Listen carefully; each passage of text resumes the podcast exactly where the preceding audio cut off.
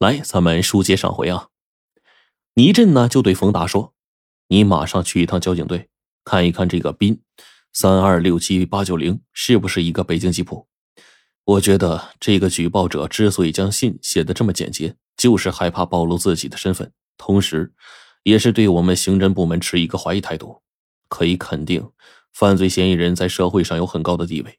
举报人很清楚，如果他暴露自己的话，恐怕会有性命之忧。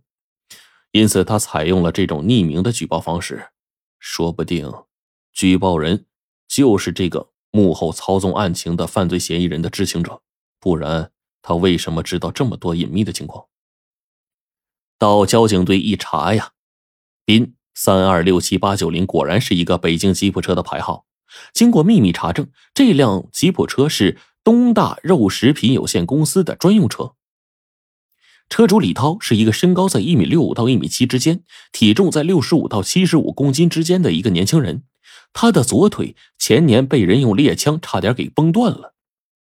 车辆年检的时候呢，他是让司机来参加的，所以啊，交警队的人不知道他左腿已经跛了。侯震大喜过望啊，由此推断，这个李涛很可能就是除掉刘轩和梁美娟的凶手。而更让他高兴的是，通过一番调查和检验。他已经知道了这个神秘举报人的真实身份了。至于那个神秘的幕后人，倪震锁定了目标。倪震知道，如果是他，更不能打草惊蛇了。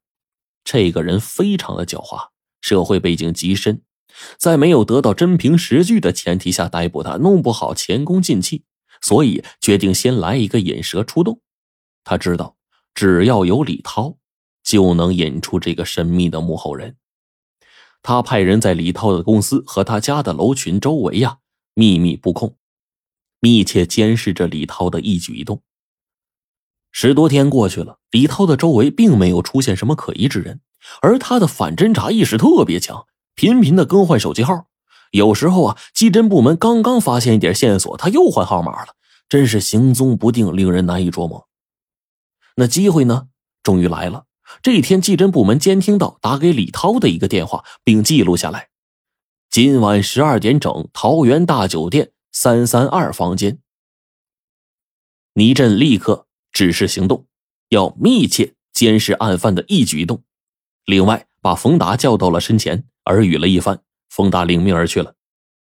到了晚上十二点整，李涛公司的大门就打开了，那辆宾。三二六七八九零吉普车缓缓就开了出来，倪震指示紧紧的跟上这个车。半个小时之后，吉普车在三环路外桃园大酒店边上停了下来。十多分钟之后，一个红色的桑塔纳出租车也停了下来，车门开了，从里面钻出一个中年人。倪震这么一看呢，心中那块石头落地了，幕后操纵案情的果然是他。倪震并没有急于将这两个家伙抓起来，他知道这是两条大鱼，要是脱了钩的话，再想逮住那可就难上加难了。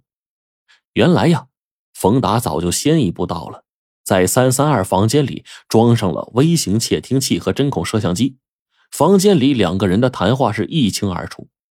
那个神秘的幕后人说：“桃子，现在情况对我们很不利呀，公安局的人盯得很死，弄不好。”我们全完蛋了！趁他们现在还没摸到我们的踪迹，你先出去躲躲。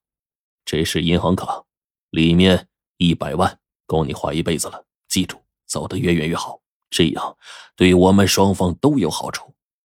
老板，我还有公司呢呀，我不想走啊。如果非要我走的话，那我也希望和你一块走。桃子，保命要紧。如果你连命都保不住，还要公司干什么呀？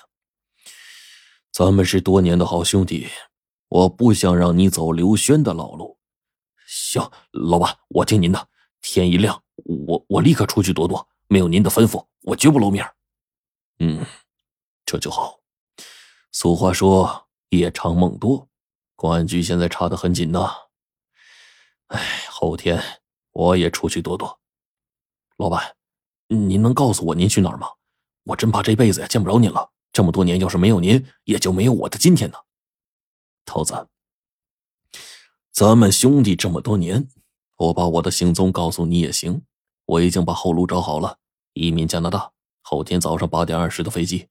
等我在那边稳定下来，接你过去。接下来就没有声音了。